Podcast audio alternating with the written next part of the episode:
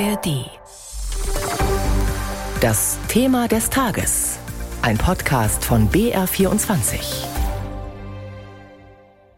Liebe Hörerinnen, liebe Kolleginnen oder liebe Mitarbeiterinnen, Sie hören meine Pause beim Sprechen. Sind Sie so schon einmal angesprochen worden? Und wenn ja, was löst das in Ihnen aus? Die Meinungen gehen da ja weit auseinander. Die hörbare Sprechpause wird durch sogenannte Gendersternchen verursacht zum Beispiel, das es bislang aber noch nicht ins amtliche Rechtschreibregelwerk geschafft hat. Heute hat der Rat für deutsche Rechtschreibung entschieden, dass das auch so bleiben soll. Getagt haben die obersten Sprachwächter für den deutschen Sprachraum in Eupen im Osten Belgiens auf Einladung der Deutschen Gemeinschaft Belgiens. Astrid Korall fasst zusammen. Ein Doppelpunkt, ein Unterstrich oder ein Sternchen innerhalb eines Wortes. Es gibt im Schriftlichen verschiedene Möglichkeiten zu zeigen, dass nicht nur ein Geschlecht gemeint ist. In Deutschland sind diese Zeichen umstritten und auch der Rat für deutsche Rechtschreibung hat heute kontrovers über den Umgang mit ihnen diskutiert, wie es nach der Sitzung im belgischen Eupen hieß. Das Gremium hat klargestellt, Sternchen oder Doppelpunkt gehören nicht zum Kernbestand der deutschen Orthographie, sind also weiterhin keine regulären Zeichen.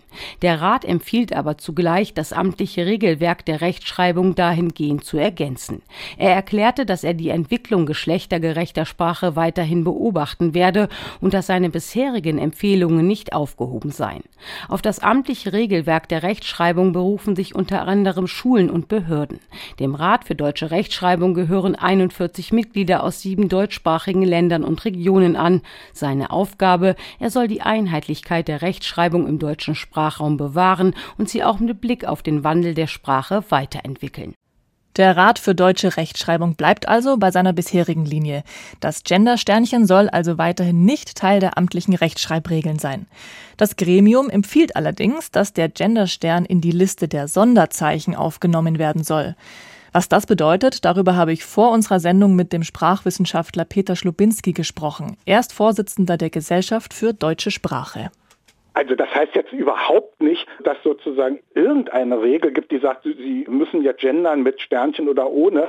Also soweit ich es sehe, ist es noch nicht einmal so, dass das als Option zugelassen werden könnte. Es sind ja ohnehin nur Empfehlungen, die dann letztendlich von der Kultusministerkonferenz beschlossen werden müssen. Also wir haben hier im Prinzip Empfehlungen und die einzige Empfehlung ist die, diese Zeichen aufzunehmen. Also Sie brauchen jetzt in Bayern keine Angst haben. Niemand wird verpflichtet, im Prinzip ja diese Zeichen Zeichen zu gebrauchen und in dem Sinne zu gendern. Das heißt, diese Empfehlungen sind auch gar nicht verbindlich. Die sind nicht verbindlich. Die Verbindlichkeit wird immer erst dann hergestellt, wenn die Kultusministerkonferenz das beschließt. Und hier liegt kein Beschluss vor, sondern eine Empfehlung. Haben Sie eine Erklärung dafür, warum die Diskussion ums Gendern und insbesondere auch ums Gender-Sternchen so erbittert geführt wird? Ja, ich glaube, das ist eigentlich ein Ausdruck einer gesellschaftlichen Entwicklung, die wir sehen, die ja, wo die Gesellschaft ohnehin polarisiert ist und wo man sieht, dass es ja sehr starke Spannung in der Gesellschaft gibt und sozusagen Sprache ist natürlich immer, wir können alle in der Regel sprechen, Sprache ist symbolisch hoch aufgeladen und von daher entladen sich da auch also gewisse Spannungen, die zu tun haben mit bestimmten Ideologien. Ich glaube auch, dass die Debatten sehr ideologisch geführt werden und weniger also auf der Basis von rationalen Argumenten und insofern wundert mich es nicht, dass diese Debatte so kontrovers und so aufgeladen diskutiert wird. Wenn ich das richtig verstanden habe, dann sind Sie ja ganz zufrieden mit der Entscheidung des Rechtschreibrats heute, dass sich an sich nichts groß ändert. Das, wenn ich es richtig interpretiere, dann bin ich schon recht zufrieden. Insofern, dass letztlich alles beim Alten bleibt und das finde ich gut. Und das ist die Position der Gesellschaft für deutsche Sprache. Und die Argumente, die in der Regel ausgetauscht werden, auch im Rechtschreibrat, es gab ja da eine entsprechende Vorlage, da waren ja auch die Argumente von Sprachwissenschaftlerinnen und Sprachwissenschaftlern. Und diese Argumente sind genau die Argumente, die auch die Gesellschaft für deutsche Sprache hat. Also wir fühlen uns persönlich damit sehr wohl. Ja, da möchte ich aber trotzdem mal kurz drauf eingehen, weil Sprache lebt ja. Also heißt es ja immer so schön. Braucht es denn da überhaupt diese verbindlichen Vorgaben, bei denen man jetzt bleibt? Gut, also man kann sich grundsätzlich darüber unterhalten, ob Orthographie genormt werden soll. In England zum Beispiel sieht das ein bisschen anders aus. In Frankreich also ist der Normierungsprozess durch die Akademie Française extrem stark. Aber erstmal ist es so, wie es ist. Ich halte das ehrlich gesagt auch für vernünftig, dass man so einen einheitlichen Rahmen hat. Man kann das ja sehr schön sehen an Schreibungen, also so in den Social Media, also Instagram, Twitter etc. pp. Jeder kann schreiben, wie er will. Das finde ich auch gut. Das ist ja nicht amtliche Rechtschreibung. Und da kann man schreiben mit Doppelpunkten, mit Auslassungen, mit Emojis, zehn hintereinander etc. pp. Und das kann man alles machen und die Freiheit haben wir und das ist auch gut so. Das aber offen zu lassen sozusagen, also für die äh, Verbindlichkeit in der Gesellschaft, wo wir ja bestimmte Institutionen haben, also eben Schule, Universitäten, aber auch, äh, nehmen wir mal so den ganzen Zeitungsbereich. Also wenn Sie sich vorstellen, man würde da so schreiben wie in den Social Media, ich übertreibe jetzt mal, aber es passt trotzdem ganz gut, dann würde sozusagen, hätten wir eine so unglaubliche Vielfalt und die Frage wäre, ob das also der Verständigung und dem Verstehen nützen würde und da bin ich persönlich skeptisch. Vielfalt ist ja eigentlich erstmal gut.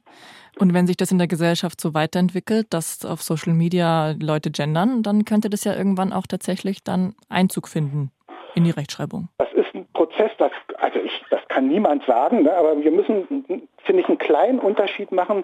Also die Schreibungen, die wir im Netz finden, die vielen, die ich teilweise wirklich witzig und toll finde, die haben überhaupt nicht Einzug gefunden in die sozusagen deutsche Rechtschreibung. Also das, was viele Millionen von Menschen machen in den Social Media, gerade junge Leute, hat überhaupt nicht Einzug gefunden. Jetzt schauen wir uns mal an, also woher das Gendern kommt. Das kommt ja nicht sozusagen von unten, von Schülerinnen und Schülern, sondern das kommt von Eliten, also gerade an Universitäten, die ganz maßgeblich sozusagen das gepusht haben. Und das ist dann teilweise also an Parteien gebunden. Das ist eigentlich ein Sprachwandel von oben, während das andere ein Sprachwandel von unten ist. Und dann finde ich es ehrlich gesagt schon bedenklich, dass wenn man mal unterstellt, dass es diesen Schriftsprachwandel gibt, dass der von unten, der in den Social Media stattgefunden hat, nämlich in den letzten 20 Jahren, praktisch keine Bedeutung hat in Richtung äh, Schule und amtliche Schreibung, dass jetzt aber einer von oben, wo bestimmte ideologische Haltungen mit verbunden sind, durchgesetzt werden soll. Und das sehe ich persönlich sehr kritisch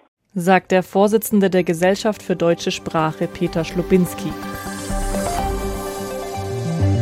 Hallo, mein Name ist Viktoria Michalzack. Gemeinsam mit Journalistinnen und Journalisten der ARD nehme ich mir jeden Tag Zeit für die wichtigen Fragen. Also diese Überwachung ist allgegenwärtig. Wie geht's denn den Menschen da, die du getroffen hast? für packende Geschichten. Also ich stelle mir einfach vor, die blättern durch die Tagebücher und sagen, ja, so muss es gewesen sein. Hitler wusste nicht vom Holocaust. Das ist eigentlich unfassbar, wenn man denkt, wie nah wir an eine Rehabilitierung von Adolf Hitler gekommen sind und investigative Recherchen. Was lag wirklich wann vor, was lag auf dem Tisch und wie umfassend war wirklich dieser Machtmissbrauch, der da stattgefunden haben soll?